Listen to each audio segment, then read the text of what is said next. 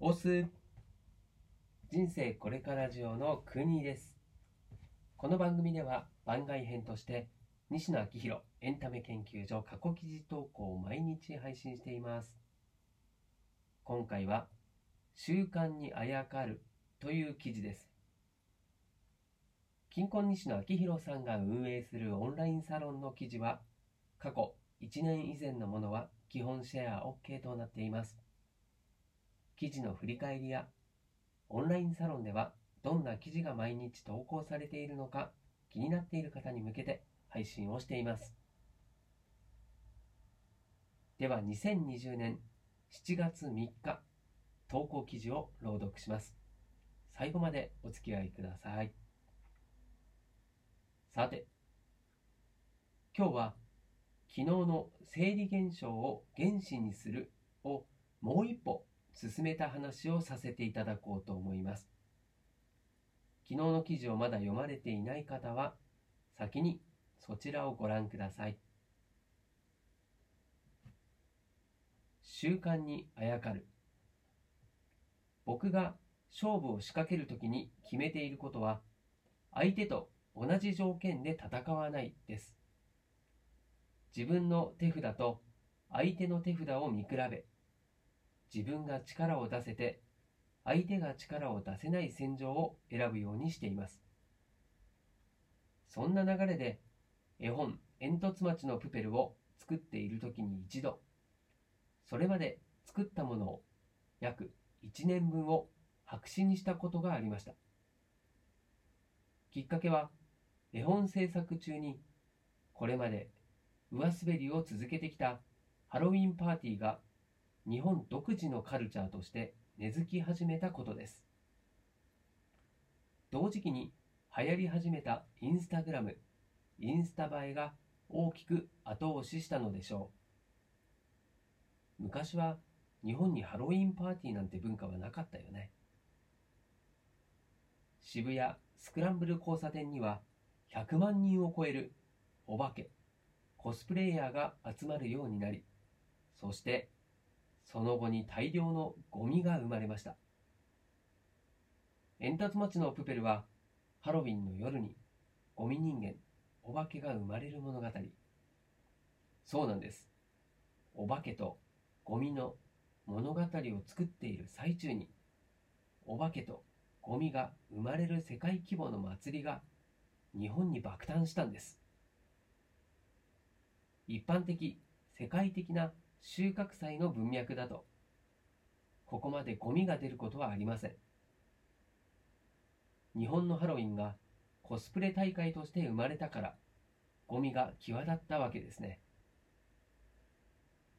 ジャパニーズハロウィンのアイコンはかぼちゃじゃないんです。ゴミなんです。この時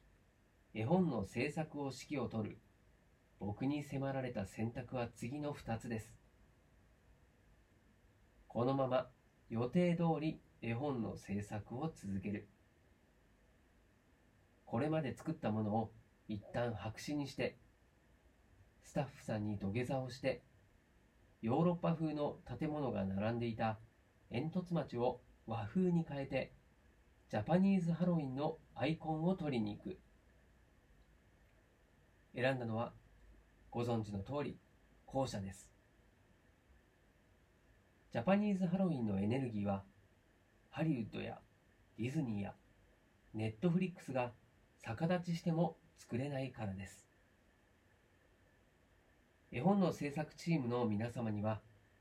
ごめんなさい。せっかく作ってもらったんだけど、一旦全部捨てて、最初から作りましょうと言って、うつ伏せのような土下座をぶちかましてやりました。お金もたくさんぶっ飛んだ。泣いても笑っても、ジャパニーズハロウィンは毎年やってくるので、そのアイコン、クリスマスでいうところのサンタクロースみたいなやつを取れば、毎年たくさんの人に煙突町のプペルが届きます。こちらから火を起こさなくても、自然発火する習慣のエネルギーは侮れません。少々コストがかかろうが、自分の作品やサービスは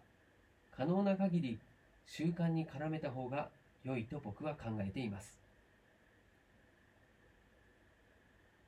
やっぱり差し入れは強い。僕は職業柄差し入れをよくいただきます。大々的に差し入れを受け入れてしまうと各所に迷惑をかけてしまうのでペットボトルの差し入れでも100人からもらうと 50kg 基本お客様からの差し入れはお断りしています。ただ一方で天才万博の時は本番中に酒飲み倒す出演者ばかりなので缶ビールや缶ハイボールの差し入れを大々的に受け入れています。面白いもので差し入れを受け入れるとめちゃくちゃ喜んでもらえるんです。差し入れさせてくれてありがとうぐらいの勢いで。でもその気持ちはめちゃくちゃわかります。僕も後輩にご飯をご馳走して美味しそうに食べてもらえるとありがとうという気持ちになります。差し入れギフトは送られる側はもちろんのこと。送る側にもポイントが入っているのでしょう。差し入れの問題はミスマッチでそれこそ被災地に千羽鶴を送るみたいなことをしてしまうと送られる側が辛い思いをしてしまいます。差し入れには天才万博と缶ハイボールのように双方にメリットがあるマッチングが求められているわけですね。昨日フペルのトイレットペーパーをギフトとして売り出すと発表したところ飲食店を経営されているサロンメンバーさんからトイレットペーパーの差し入れ超助かるという声をたくさんいただきました。そりゃそうなんですよね。トイレットペーパーは消耗品で経費がかかり続けるんで。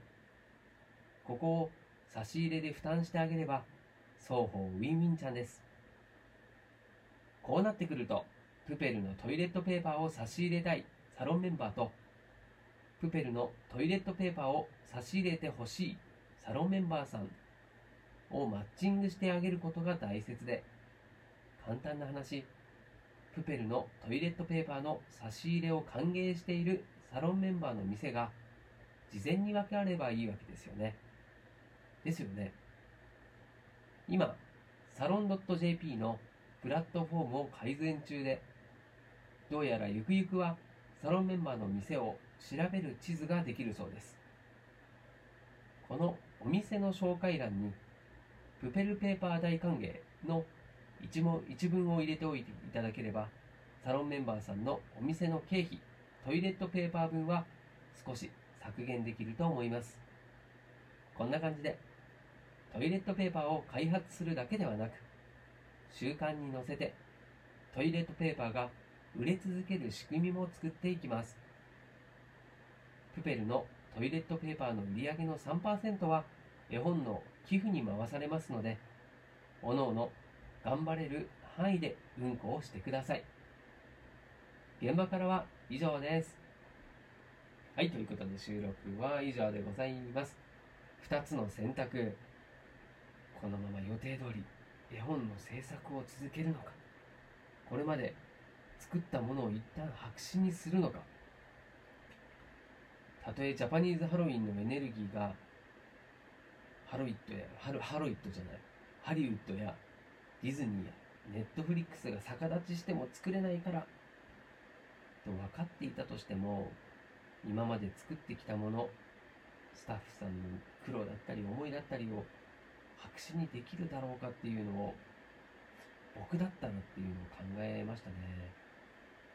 いやできないなと思いました、まあ、こういう決断ができるのも自分が目指すところが明確であるっていうこと。それ以上の決断を今までしてきたこと。結果的にどちらが良いかの判断がしっかりできるからだと思います。相手と同じ条件で戦わない。ジャパニーズハロウィンにその可能性を見出したのだろうなというふうに思いました。はいということで今回も最後までお付き合いいただきましてありがとうございますこちらの記事や朗読がたくさんの人に届くようシェアしていただけると嬉しいです。ではまた明日この場所でお会いしましょう。お届けは国でした。したっけね